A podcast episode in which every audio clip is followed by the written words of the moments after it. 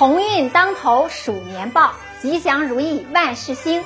非常感谢一直以来对我们的支持。值此新春佳节之际，衷心的祝愿您在新的一年里，所有的期待都能出现，所有的梦想都能实现，所有的希望都能如愿，所有的付出都能兑现。您关心的就是我们关注的。大家好，欢迎收看《赵理生活》。今天我们来聊一聊理财的话题。二零一九年，各行各业都挺不容易的，挣钱难是大家的共识。即使是我们手里存了一些钱，有了一些储蓄，我们还要对抗通货膨胀带来的压力和损失。这么说吧，你手里如果有一千块钱，一年啥也没干，也就缩水了，值个九百多块。这就是咱老百姓对这个通货膨胀最直接的理解。当然，它也有一个专有的名词，叫做钱毛了。谁都希望资产保值升值，不希望资产缩水。因此，大家都想通过投资呀、理财呀，去实现财富的增加，或者呢，至少保证这个资产是不缩水的。那么，在二零二零年经济下行压力下，大环境如此艰难，我们该怎么做？需要注意哪几点呢？给大家提几点建议。当然，这就是一个建议，具体呢，您还是要根据自己的情况量力而行。第一点呢，千万不要轻易的投资，尤其是各类私募高息承诺的理财产品。这类问题呢，很多中老年人最容易吃亏上当。很多人经不住高息高回报诱惑，拿出多年的储蓄投资高风险项目。高回报跟高风险是成正比的，不能只盯着高回报而忽略资产安全。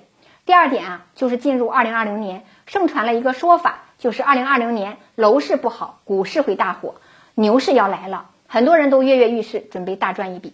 其实呢，牛市和熊市的到来，它没有特别明显的征兆。甚至有的专家认为，牛市的到来，它往往是以熊市的姿态进入的，反之亦然。因此，单纯的判断牛市或熊市的到来，不能够道听途说。还是那句话，如果你还没有应对风险的能力，那么入市还是要谨慎。能够从股市中大赚特赚的人还是少数。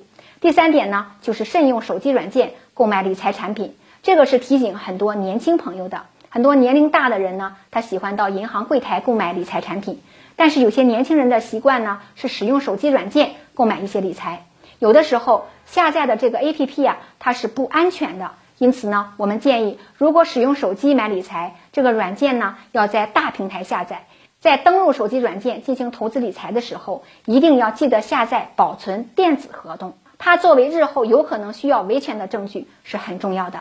最后一点呢，至关重要，一定不要轻易借钱给别人，好借难还，已经让很多人吃尽了苦头。有些人借钱，其实借了就没想还给你；还有一些借钱的，就是因为各种实际困难，实在没能力还。所以捂住钱袋子至关重要。当然，不仅是不轻易的借钱给别人，也不要轻易的高息借贷，各类的小额贷款乱象丛生，危机不少。一不小心呢，就会给自己带来很大的负担。因此，经济下行压力下，捂紧钱袋子，保护资产的安全是至关重要的。在这个前提下，多考虑一些稳健收益的渠道更合适。今天的话题我们就聊到这儿，感谢您的收看，我们下次见。